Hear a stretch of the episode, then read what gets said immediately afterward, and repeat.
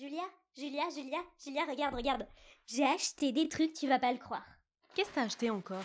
Oh là là, mais des trucs, euh, t'es pas prête. J'ai fait des affaires pendant les ventes privées, c'est un truc de malade. Regarde. Alors, déjà il y a cette robe, tu vois, très très belle, qui me fait un corps de ouf. Ouais, c'est vrai qu'elle est belle, enfin bon, elle suscite pas trop la modestie. Mais c'est pas grave, on repassera. Quoi? Non, rien, c'est bon, allez, je rigole.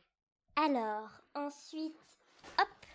Ensuite, il y a ce pantalon. Alors là, tu vois, voilà, il me fait un boule de malade. Alors ensuite, oh, mon coup de cœur, il y a cette petite veste en cuir canonissime. Alors là, avec le jean, euh, je suis juste une femme fatale. Alors après, ensuite, il y a aussi ce petit pull. Tu vois, pour la mi-saison, c'est... 450 euros la robe? Mais t'es malade ou quoi? C'est hors de prix Et le jean...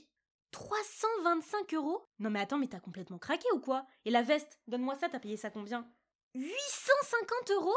Mais t'es complètement malade ou quoi, ma pauvre fille? Mais t'es gelée, toi Alors, euh, je te corrige immédiatement, j'ai eu moins 10% sur la veste. C'était une affaire. Et puis c'est du cure d'agneau, euh, s'il te plaît. Non mais Anna, tu te rends bien compte que c'est complètement délirant Meuf, t'es en stage et tu dépenses près de 2000 euros dans des fringues. Euh, franchement, t'aurais pu au moins attendre les soldes. Non mais Julia, c'était une affaire, je te dis, une aubaine quoi. Je pouvais pas laisser passer l'opportunité, hein, c'est sûr. C'est les ventes privées, c'est la jungle, il faut se battre. Mais t'es complètement taré en fait, hein. Non mais en plus c'est de la haute couture, euh, tout a un prix évidemment. De la haute couture achetée aux Galeries Lafayette? Euh non, je crois pas, non, c'est pas de la haute couture. hein. Bah si c'est pas ça, c'est quoi alors la haute couture? Vous savez, la mode, avant tout, c'est une affaire de bon goût.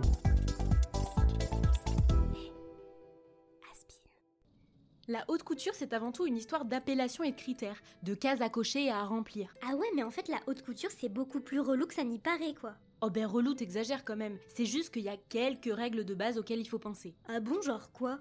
Ben par exemple, les vêtements ne peuvent bénéficier de l'appellation haute couture que s'ils sont approuvés par la Fédération française de la haute couture, une sorte d'institution qui détermine les règles. Ce serait un peu long de t'expliquer exactement comment elle fonctionne, du coup je vais faire un réel sur Instagram très prochainement pour t'expliquer un peu les rouages de cette grande machine. Ouais, enfin Cimer Albert pour les rouages, mais concrètement, les règles en question c'est quoi? Ah, euh, oui, pardon, les règles. Bon, il y en a plusieurs et je vais t'en citer quelques-unes. Tout d'abord, la Fédération française de la haute couture, elle s'assure que les maisons possèdent un atelier de couture à Paris, que cet atelier emploie au moins 15 personnes à plein temps, que la maison présente deux fois par an à la presse des collections de vêtements de journée et de soirée, et bien évidemment que les vêtements soient ajustés directement sur les personnes qui les porteront. Comment ça évidemment? Genre d'où c'est une évidence qu'on doive ajuster les vêtements?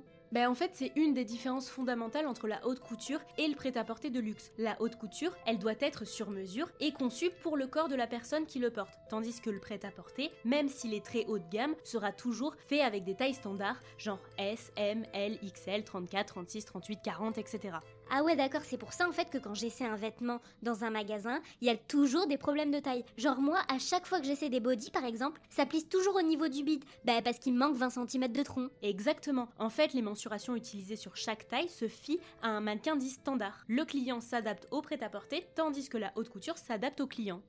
Ah ouais d'accord, trop stylé, mais du coup ça veut dire que j'ai déjà acheté de la haute couture, vu que les vêtements avaient été spécialement conçus pour moi. Non, ça c'est différent, effectivement, la haute couture est sur mesure, mais le sur mesure n'est pas de la haute couture. Ce qui va faire la différence, c'est tous les critères dont je t'ai parlé juste avant, mais c'est aussi évidemment la qualité. Déjà parce que toutes les finitions sont faites par celles et ceux qu'on appelle les petites mains et qui travaillent dans les ateliers, mais en plus la haute couture fait appel à un certain nombre de savoir-faire très rares et qui nécessitent énormément d'expérience, comme la broderie, le travail de la plume, etc. Et ce qui justifie en partie aussi le prix très élevé de la haute couture. Ouais, enfin il y a quand même un milliard de conditions avant de pouvoir avoir une maison de haute couture alors. Bah bien sûr, c'est aussi parce que c'est rare que c'est précieux. Et encore que ces conditions se sont énormément allégées avec le temps, parce qu'autrefois il y en avait encore plus. Et autant te dire que c'était quasi impossible de pénétrer ce milieu. Mais ça fait longtemps que ça dure ce schmilblick de haute couture ou quoi? Ben, en fait, la première maison de haute couture a ouvert ses portes en 1958 et celui qui l'a fondée, c'est. euh, C'est. Hmm. Euh, enfin, c'est un monsieur de la mode qui a fait des trucs euh, cool et tout. Ah bon, mais quel monsieur de la mode? Ben, c'est. euh, c'est. Ah. Un, deux, trois, je vais y arriver. C'est. Bah vas-y Julia, crache le morceau, qu'est-ce que t'attends? T'es bloqué ou quoi? Mais non, c'est pas que je suis bloquée, c'est juste que.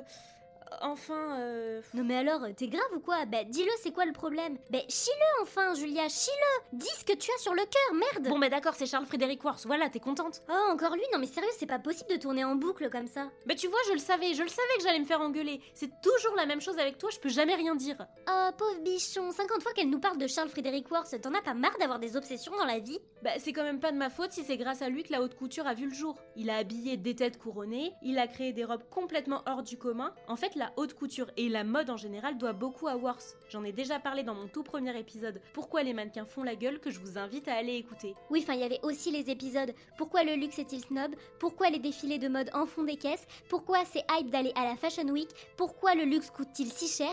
Pourquoi Paris est la capitale de la mode? Et pourquoi si Et pourquoi ça? Et pourquoi? Et pourquoi? Et pourquoi? Et toi, euh, pourquoi tu te fous sans arrêt de ma gueule? Et pourquoi pas? Bref.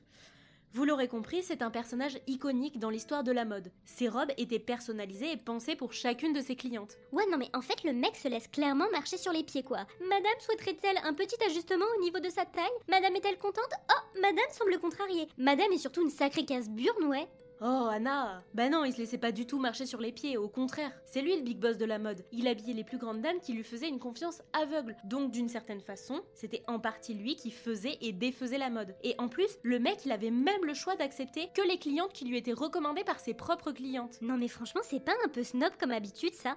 Bah, disons que l'aspect élitiste fait partie des codes de la haute couture et hormis le fait que les prix restent accessibles à une toute petite poignée de personnes, aujourd'hui les clients invités dans les défilés de haute couture sont vraiment triés sur le volet, encore plus que dans les autres défilés d'ailleurs. Ah, et si vous vous demandez si le luxe est snob, bah justement j'ai fait un épisode à ce Ouh. sujet que je vous invite à aller écouter. Non mais ouh, t'as fini l'autopromotion ou quoi? Tu t'es pris pour un putain de panneau publicitaire? Ah bah j'ai fait un épisode comme ci, et j'ai fait un épisode comme ça. Ah mais t'as fini, oui? Bah et toi tu peux parler, euh, tu t'es vu avec ton polo Ralph Lauren, ta veste Nike et tes chaussures Puma? C'est toi le panneau publicitaire, ouais. Moi je suis un panneau publicitaire? Moi je suis un panneau publicitaire? Non mais Julia, sérieux, regarde-toi un peu. Tu dis ça parce que t'es habillée comme une pouilleuse. Ah bah c'est sûr qu'à côté de toi qui claque 20 000 balles par jour, on n'a pas tout à fait les mêmes valeurs. Hein. Non mais ça, ça fait la maline pour parler d'histoire de la mode, mais concrètement, toi t'es resté coincé avec des tenues du Moyen-Âge.